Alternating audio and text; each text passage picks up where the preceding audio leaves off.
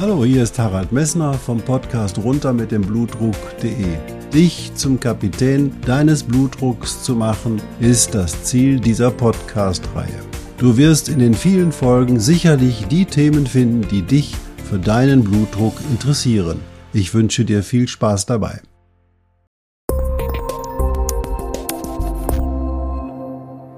Hallo, hier spricht wieder Harald Messner vom Podcast runter mit dem Blutdruck.de. Schön, dass du mir ins Jahr 2021 gefolgt bist. Ich hoffe, du hattest einen guten Übergang im Kreise deiner Freunde und konntest diese Zeit auch mal in einer etwas stilleren Variante genießen. Was erwartet uns 2021? 2021 ist das erste Jahr im sogenannten Luftzeitalter und wenn man den Astrosophen Glauben schenken darf oder möchte, dann wird sich in diesen Jahren viel offenlegen, viele neue Erkenntnisse werden auf uns zukommen, überraschende Erkenntnisse und das macht uns das Leben möglicherweise auch mit Covid wieder leichter. Und das sind also Zeichen eigentlich der Hoffnung, die diese astrosophischen Betrachtungen auch in uns wecken können. Ich will in dir Hoffnungen wecken bezüglich der Behandlung des hohen Blutdrucks und deswegen erzähle ich dir die Erkenntnisse, die wir im letzten Jahr wissenschaftlich, also in 2020 hatten und vielleicht helfen sie dir bei der Betrachtung deines hohen Blutdrucks. Ich wünsche dir viel Spaß dabei.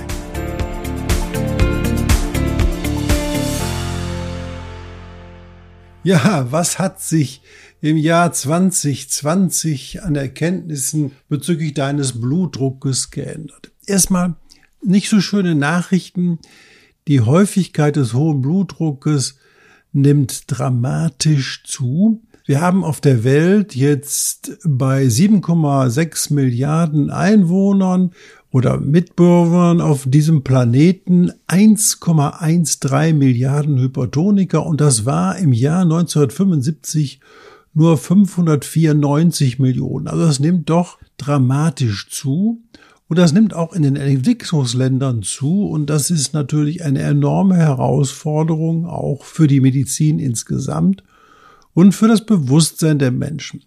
Aktuell haben wir sozusagen zurzeit aber nur 80,8 Millionen Corona-Infektionen bis heute gehabt.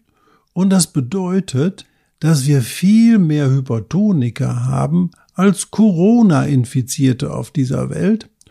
Und möglicherweise hat die Hypertonie eine viel größere Bedeutung als die Corona-Infektion. Wenn wir da mal die Todesfälle betrachten, heute berichtet das RKI von 30.000 Todesfällen im Zusammenhang mit Covid-19, also nicht mal kausal, sondern nur im Zusammenhang, also die Ursache ist nicht beschrieben durch den Zusammenhang von 30.000 Todesfällen und die 30.000 Todesfälle, die werden etwa auch abgebildet mit den Todesfällen, die wir durch die Grippewelle 2017 und 2018 haben, hatten.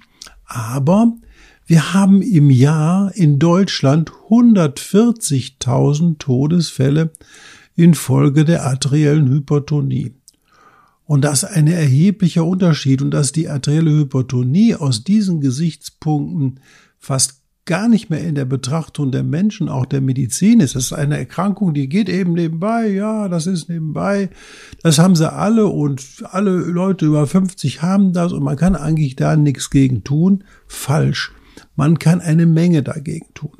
Und wenn wir mal gucken, wie viel Geld und wie viel Finanzen und wie viel Engagement in die Therapie und die Diagnostik des Hypertonus gesendet wird, dann haben wir erstaunliche Zahlen. Und zwar wir haben auf der Welt so circa 422 Millionen Diabetiker 2014 gehabt.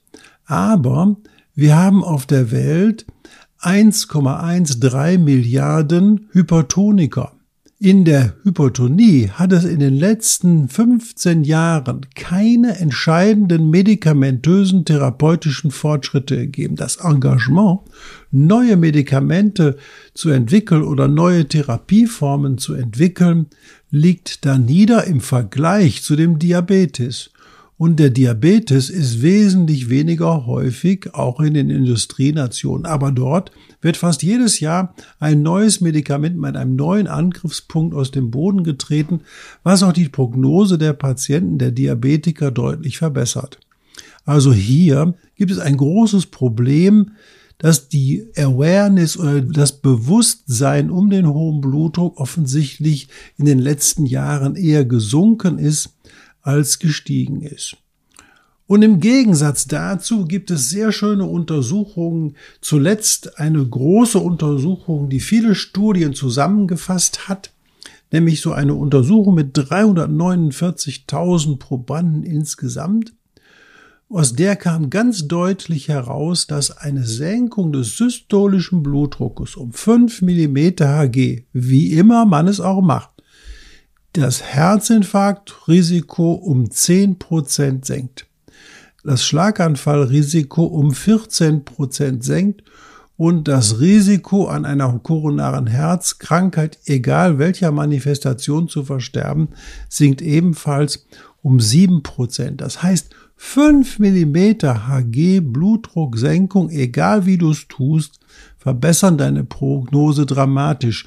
Und wenn es 10 mm Hg sind, dann ist auch die Prognose noch weiter verbessert. Wir haben in dieser riesengroßen Studie von Rahimi nachweisen können, dass der Nutzen einer Blutdrucktherapie deutlich größer ist als erwartet. Und wir wissen auch, dass Blutdruckbehandlung ein Risikoreduktionsbehandlung ist und damit ist Blutdruckbehandlung präventiv. Das heißt, wir machen eine wirksame Prävention, wir verhindern Krankheitsereignisse und das stellt die Blutdrucktherapie in eine ganz andere Prognose. Auch hier zählen genauso die nicht medikamentösen Maßnahmen. Alles, was du also tun kannst. Fangen wir mal einfach an. Täglich 20 Minuten spazieren gehen machen nach einem halben Jahr eine systolische Blutdrucksenkung um 10 mm Hg. Ich wiederhole das. Täglich 20 Minuten spazieren gehen machen nach einem halben Jahr eine systolische Blutdrucksenkung um 10 mm Hg. Eine Gewichtsreduktion um 10 Kilogramm macht 10 mm Hg Blutdruckreduktion. Auch das ist nachgewiesen und diese Maßnahmen müssen wir selber steigern. Diese Maßnahmen können wir nutzen und das sollten wir ergreifen. Nochmal. Täglich 20 Minuten spazieren gehen, auf dem Weg zur Arbeit das Auto, kurz vor der Arbeitsstelle stehen lassen und diesen Weg langsam ausdehnen und ganz entscheidend ist, dieses Spazierengehen genießen. Nicht mit dem Ziel spazieren gehen, ich muss da jetzt ankommen, sondern spazieren gehen in dem Ziel, dass man jeden Schritt genießt, jeden Vogel, jede Veränderung beobachtet, indem du in die Wahrnehmung kommst. Dann hast du Genuss an dem Ding und kommst genauso schnell und vielleicht sogar viel schneller an und du hast nicht den Druck, ey, ich möchte jetzt unbedingt das Ziel erreichen. Also Genieße diese Maßnahmen, geh 20 Minuten pro Tag am Tag spazieren und du senkst dein Risiko, dass dein Blutdruck hinterher zu entsprechenden Veränderungen an deinem Herzen und an deinem Herz-Kreislauf-System führt dramatisch ab.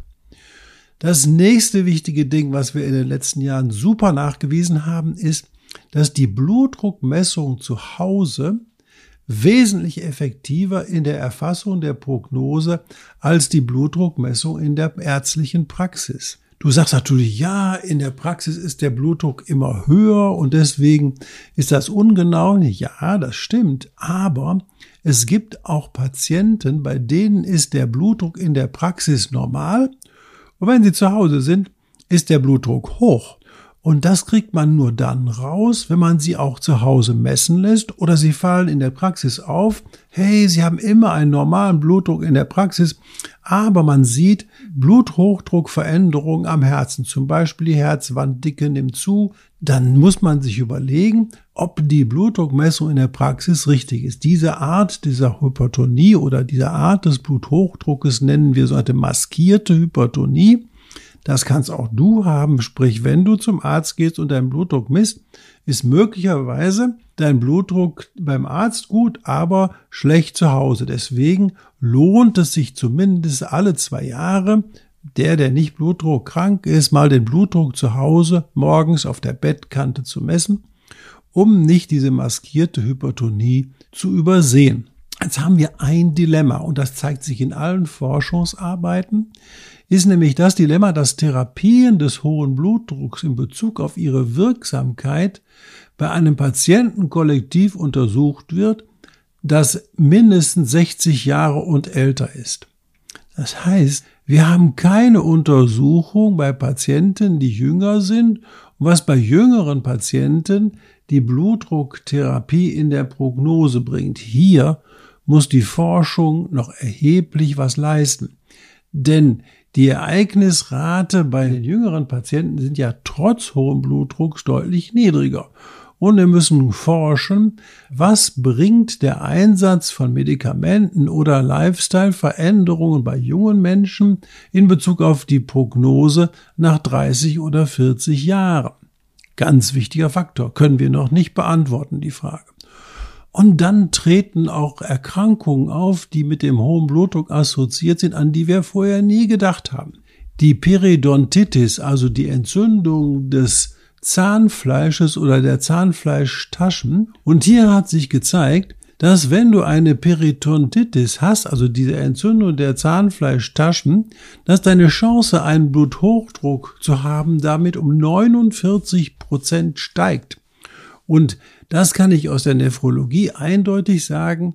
Diese Periodontitis führt auch viel, viel häufiger zu Nierenfunktionsstörungen. Das liegt einfach daran, weil bei jedem Kauakt sozusagen die Keime, die sich in den Zahntaschen befinden, sich ins Blut getrieben wird und immer eine chronische Entzündung machen. Und was hast du gelernt?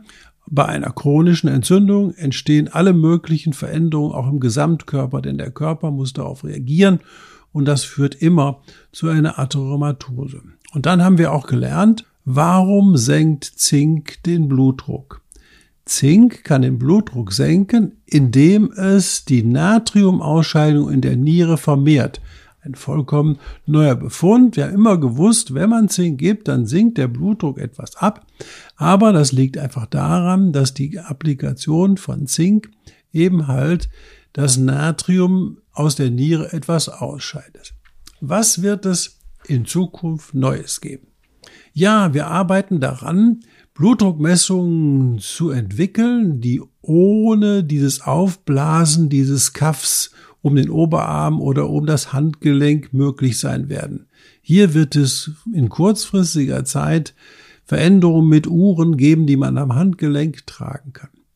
Man wird die künstliche Intelligenz nutzen, um die Blutdrucktherapie zu individualisieren. Warum muss man das tun? Wir wissen, dass nicht bei jedem Menschen bei gleichem Verhalten ein entsprechender hoher Blutdruck entsteht. Das heißt, wenn wir sagen, oh, wir haben eine Risikoreduktion von 10 Millimeter Hg, wenn man eben halt 20 Minuten pro Tag spazieren geht, dann ist das im Mittel und im Mittel bedeutet nicht, dass jeder Mensch, jedes Individuum den gleichen therapeutischen Effekt hat. Es lohnt sich zum Beispiel nicht bei jemandem, der normgewichtig ist, 10 Kilogramm abzunehmen. Das heißt, wir müssen hergehen und müssen herausfinden, bei wem die individuelle Therapie, der Ansatz, welcher therapeutische Ansatz am Individuum am besten funktioniert, ohne seine Lebensqualität einzuschränken.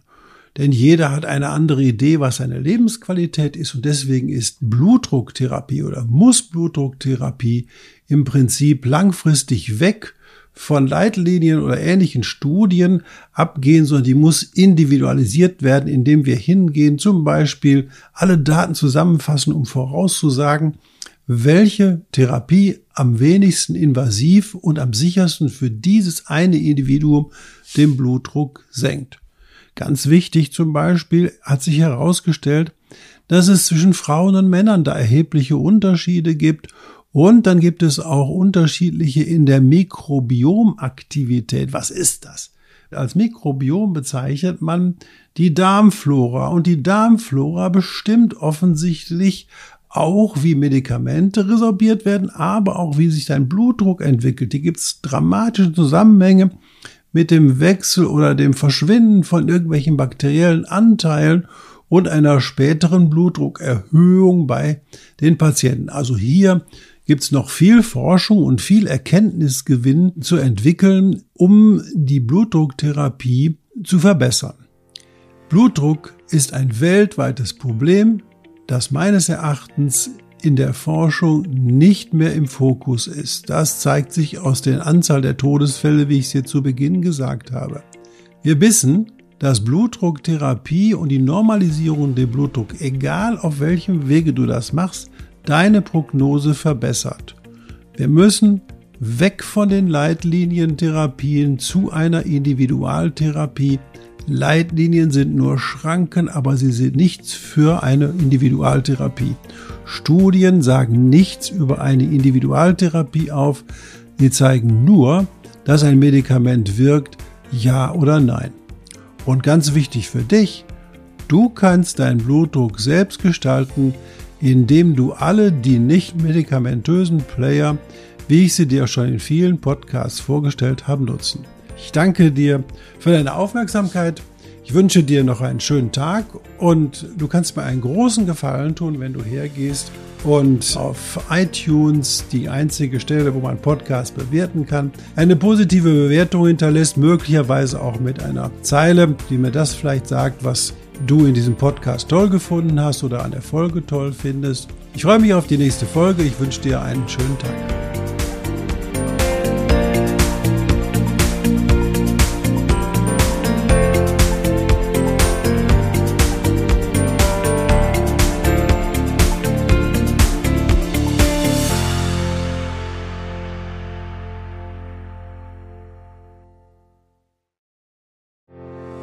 Ich hoffe, diese Podcast-Folge hat dir genauso viel Spaß gemacht wie mir. Du findest noch zahlreiche andere Themen unter dieser Podcast-Reihe, die immer in Zusammenarbeit auch mit meinem Sohn Hendrik Messner mit seiner Firma mess.de entstanden ist. Und dafür möchte ich ihm sehr danken. Bis bald.